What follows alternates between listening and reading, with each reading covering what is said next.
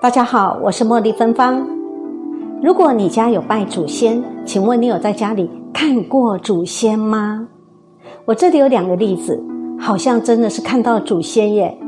第一个例子就是，哎，那那一年呢，我们有一天呢，礼拜六呢，我们要去做一个古筝的表演演奏，所以我早上呢，先出门去接一位学生过来。那位学生呢是女生，她大概是十岁。然后当时呢，我的儿子呢是大概九岁。那么我带着我儿子去捐接那个学生过来，过来。那么我车子先停在那个马路旁边，因为那边是红线，不能随便停车，所以我必须顾着车子。我在。马路边等他们，请他们两位呢上十楼的家门口呢，去将早上我已经立在门口的古筝搬下来。好，那他们两个就上去，大概过了十五分钟左右呢，他们两个七手八脚把古筝搬下来了，也七手八脚的把古筝搬上车了。然后两个人就上车，坐在后座。接下来我要启程了，我就启动，启动我就随口跟后面的。哎，那个女学生十岁那一位女学生问了一下，因为我想了解我的前夫，也就是当时他的师丈有没有在家，所以我就问他说：“哎，维林啊，请问你刚刚上去的时候有看到师丈吗？”他说：“有啊，师丈有在门口看我们班。那我儿子也坐旁边嘛，哈，那应该爸爸有出来没问题。然后这时候维林自己又接口说。”老师，那个有一个奶奶也出来哦，哈！我那时候吓一跳。我们家那有什么老人家呢？有奶奶。我们家只有一家三口，而儿子跟他在搬古筝，那么爸爸就站在铁门门口看他们搬。那么这个学生呢，他居然说是站旁边站了一个老奶奶，而我在猜那个人应该就是我往生的婆婆。当时呢，她大概往生一年多。另外一个真实的故事是，那一年呢，有一次呢，我去台北万华的一个朋友家。我这个朋友家呢，他们家是在万华华西街附近，他们家是开西药房，他们家的生意呢，听他说超好的，好到什么情况呢？他说当时他们家。里呢啊店呢就要有四个人在，好爸爸妈妈还有他还有弟弟四个，店一定要四个，而且从早上开门九点开门，一直到晚上十二点，他们中间都忙得没办法吃午餐晚餐，可见当时盛况空前了。那么有一次呢，那一天我记得是呃做嗯那个嗯重阳九九重阳节。啊，他有事情去他家找他，然后那时候呢，他们家一楼在拜拜，好，那天正好在拜祖先。那么因为楼下在拜拜嘛，然后我这朋友的妈妈就跟我说：“哎，你就上去找阿斌，你上去找阿斌，那就是他儿子，他儿子在二楼。”于是我就说：“好，那我上去喽。”然后我就上去敲我那个那个朋友，那是一个男生，我在敲他。敲他的门，我们也是很很小就认识了，大概十几岁就认识的一个老朋友。我就敲他的门了，哈，叫他哎起床啦，我已经来了，你还在睡。然后他起来以后就跟我聊聊天，中间他有提到说，那个啊，你你要相信有祖先的存在哦。我说怎么啦？你怎么会这样突然这样子跟我说？他说因为刚刚我妈妈叫我呢下去拜拜，然后我在睡觉嘛。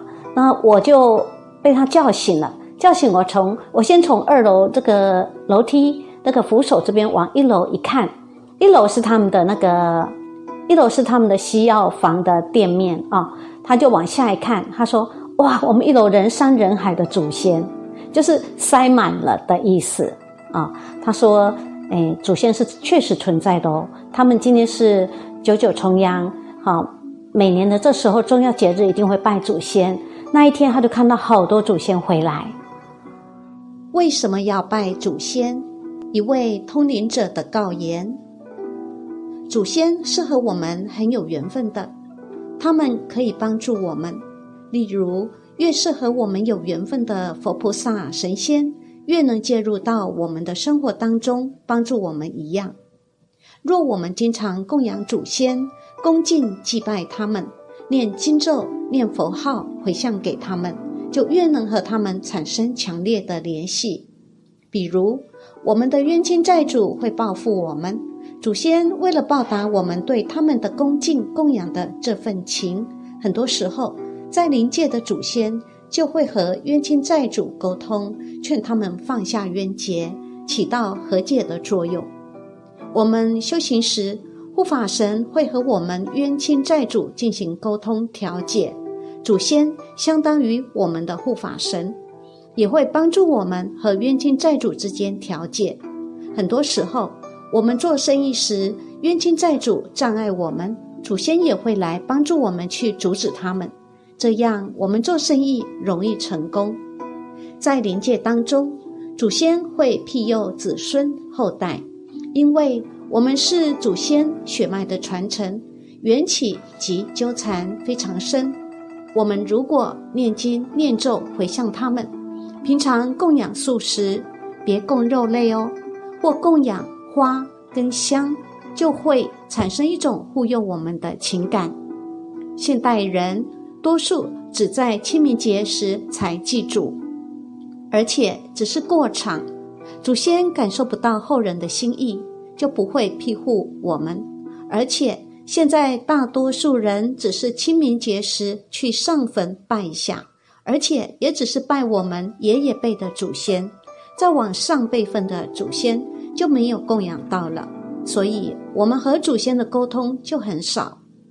很多人根本不相信祖先是否真的存在，只是把这个当成风俗习惯。不是发自内心去供养、信任祖先，很多时候我们只是聊表心意、走走形式、走走过程，所以祖先感受不到我们的恭敬和真诚的供养，我们也就无法和祖先产生深刻的联系。我们遇到困难时，祖先也不会来庇佑我们。现在大多数人都是无神论，对于鬼神相信的很少。太多人只顾眼前的利益和事情，对于我们的先祖，大部分人基本上已经忘记了，已经不再去关心在乎。对于祖先，基本上是一种很轻慢、无所谓的态度，已经没有了古人的恭敬、虔诚心的信仰。所以说，我们和祖先之间就没有了联系。就像我们修行学佛，也要对佛菩萨要很恭敬、虔诚的信仰。真诚的信仰付出，才会收到善果报，佛菩萨才会来保佑我们。如果我们对佛法不相信，对佛菩萨不恭敬，自然就得不到佛菩萨的加持。这是相同的道理。现代人忘记祖先，不敬祖先，他们产生了怨恨，导致祖先反而变成了我们的冤亲债主，导致处处不顺。先祖都会托梦给后辈，但是后辈都不在意，不把祖先的需求放在心上，认为只是一个梦而已，所以惹得祖先们心里很不爽快，觉得后人对他们太不孝顺了。有些祖先托梦给后代，想要点纸钱，但是后人梦到了也不履行责任。有些人会念咒念经回向给祖先，代替纸钱。这样就非常好，但是大部分人不会在意。先祖们是孤魂野鬼，没有大的功德福报，这样没有办法真正影响后代，只能通过漫长的沟通来影响。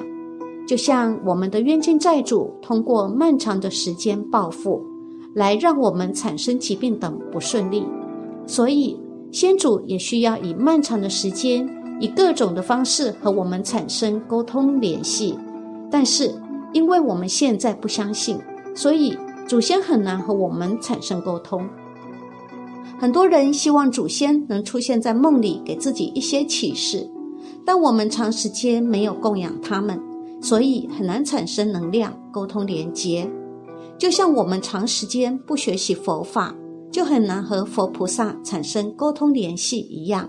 这是一个最大的原因。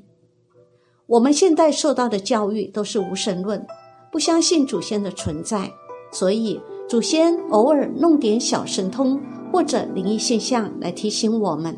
但是我们许多人事后都会忽略掉。有时候祖先想请我们这些子孙帮忙，例如他们看到灵界中。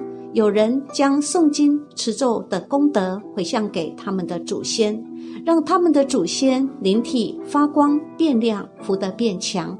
因此，他们也想提醒自己的后辈子孙，通过持咒念经念佛回向给他们。但是，若我们不相信祖先的存在，那就没办法。很多祖先对我们很不满，祖先是我们的根。他们觉得后辈子孙都忘了根，忘了承载他们生命的来源。其实，通过缘起因果的观察来看，我们能活在这个世界上，能健康、快乐、幸福的活着，和我们的祖先在缘起因果上是有联系的。祖先和我们缘分既深且重。如果我们忘了祖先，他们会对我们产生怨怼。会对他们的后代子孙责难。你们现在生活过得这么美满，为什么连供养一炷香、一碗饭的时间都没有，都不肯为我们念一句经咒呢？祖先仍是鬼道众生，也有贪嗔痴慢疑，对这些子孙忘本的行为非常不高兴。若他们生气了，很容易来障碍我们。看到后辈子孙家里很有钱。整天逍遥自在的生活，祖先可能就去纠缠后代子孙，让他们生病。后代本来是富贵的，就要花很多钱治病，或者出现意外之类的。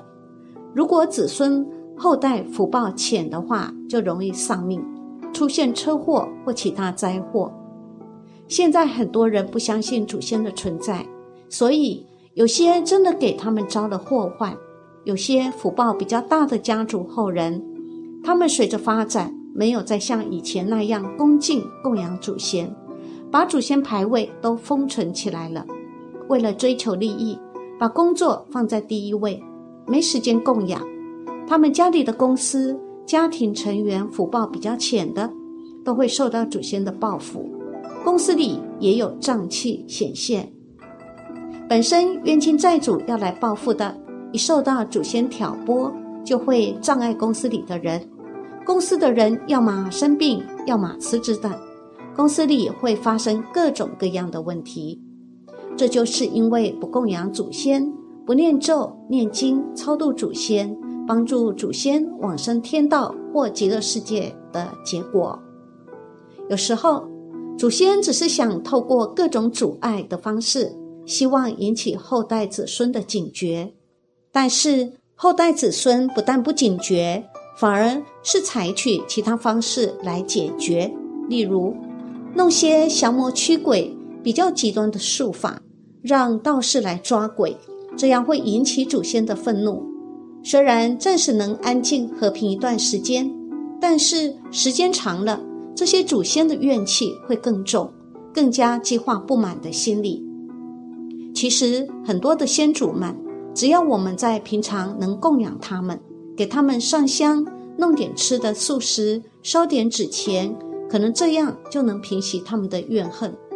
我们修行人念经念咒回向给他们，好处就更大了。但是现代人这一点都不肯去做，导致祖先怨气越来越重。他们说啊，你们这些不孝子孙，要不是我，哪来的你们呢？这些祖先非常的生气，怨气特别重，他们既愤怒又无奈。不管他们怎么做，我们就是不相信。我们的祖先本身的智慧不是很高，也像人一样有贪嗔痴慢疑。如果没有做功德回向给他们，而是一味的逃避否定他们，这些祖先会对我们产生非常深的怨恨执着。自己若不敬祖先，也不教子女拜祖先，会导致一个家族的没落。孝顺父母、恭敬祖先、严格的家风，都能培养我们的福报。现代孩子没有什么孝顺的概念，从小忤逆父母，对于父母的话当作耳边风，不像古代人，哪怕对于祖先的一句话都非常恭敬。现代孩子对父母的十句话，能听下一句就不错了。所以现在的人的福报没办法和古代相比。这种福报的延续性，也是缘起因果的一个体现。不拜祖先，子孙去干坏事会很顺利，因为没人阻止他。但如果我们有供养回向祖先，那么子孙去做恶事时，有时候祖先会阻止子孙去做，让子孙做恶事无法如愿。这其实就是祖先对我们的保护。当子孙二世越做越多越大，福报消耗光了，冤亲债主就很高兴。我们的先祖和我们有很大的缘分，如果我们能好好恭敬供养他们，念往生咒、地藏经回向他们，这样对于我们的生活以及子孙后代都有好处。因为很多人不修行、不信佛，他们如果能供养祖先。这样其实能积累很大的福报，也能利益后代子孙的。很多祖先在二道受苦，若不回向功德，他们也会障碍后人。有的祖先投胎为畜生，后人吃肉，其实就是在吃祖先。而且现在我们很多祖先都在受苦，有的在地狱，有的在二轨道。如果我们忘记了他们，放任不管。他们就会一直受苦。假若有一天我们有和祖先一样的果报，如果我们现在不救他们，他们也同样不会来救我们。而且，如果我们忘本了，修行起来障碍会很大。因为祖先在受苦，如果不回向功德给他们，他们也会来障碍我们。他们会觉得，凭什么你修行了能得到好东西，得到财富呢？他们肯定会嫉妒不满，所以，我们不管是否修行，都要对祖先怀着感恩之心，并且要行动。另外，很多我们吃的这些肉类众生，其实都是我们的祖先投胎过来的。吃这些肉也会导致祖先怨恨我们。他们一部分灵体意识在我们身边，有一部分灵体投胎成动物，被人们吃了杀了。祖先灵体看到自己投胎的灵体成为动物，被子孙后代吃了，心里既感到很无奈，也感到心情很复杂。所以最好能吃素就吃素，不要去吃肉。吃的肉都是我们的祖先，祖先看到我们吃肉就很愤怒。有些祖先比较通情达理，不会纠结这些；但是有些祖先会很愤怒，就会对我们进行报复。众生和众生之间冤冤相报的呈现，其实是很令人唏嘘的。因为无知、贪婪各种原因，造成今天的结果。希望能够改变这种现状，能改变一个是一个。持咒、念经、回向给祖先，引导他们能够修行，这是最好的一个状态了。